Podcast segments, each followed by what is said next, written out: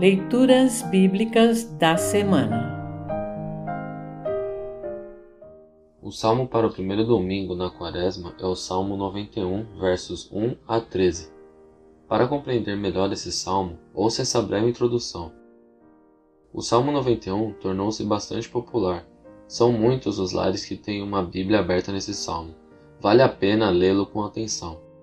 Ao mesmo tempo em que ele revela tão belamente como Deus nos protege, também nos exorta a confiarmos plena e unicamente nele.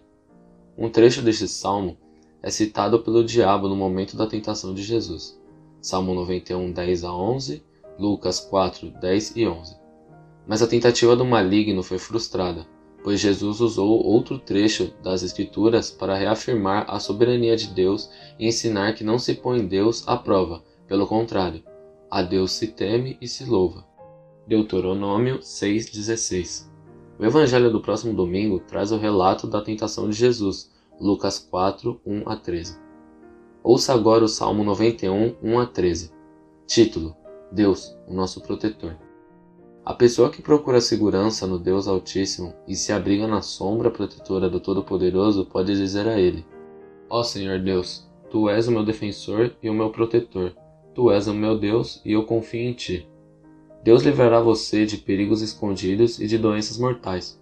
Ele o cobrirá com as suas asas e debaixo delas você estará seguro. A fidelidade de Deus o protegerá como um escudo. Você não terá medo dos perigos da noite, nem de assaltos durante o dia. Não terá medo da peste que se espalha na escuridão, nem dos males que matam ao meio-dia.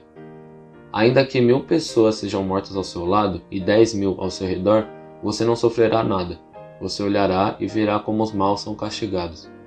Você fez do Senhor Deus o seu protetor e do Altíssimo o seu defensor. E por isso nenhum desastre lhe acontecerá, e a violência não chegará perto da sua casa.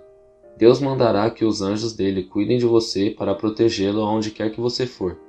Eles vão segurá-lo com as suas mãos, para que nem mesmo seus pés sejam feridos nas pedras. Com os pés você esmagará leões e cobras, leões ferozes e serpentes venenosas. Assim termina o salmo para essa semana. Congregação Evangélica Luterana Redentor Congregar, Crescer e Servir.